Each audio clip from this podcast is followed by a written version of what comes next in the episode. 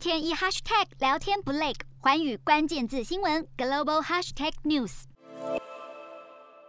一辆辆巴士载着工厂员工回到红海位于印度钦奈的 iPhone 组装厂。这间工厂在去年十二月十八日，因为两百五十多名住宿员工食物中毒，引发大规模抗议而停工。闭门一个多月后，十二日开始逐步复工。一万七千名员工中，有大约四百名作业员和两千名技术人员回到工作岗位。红海十号发布声明，表示在青奈厂区员工宿舍发现的问题，已推动一系列措施改善，建立严谨的查核系统，并确保员工可以随时以具名或匿名方式提出问题。随着厂区外的宿舍逐一改善完成并获得核准，将陆续欢迎其他员工返回工作岗位。针对这次食物中毒事件，苹果派了独立审计师展开调查。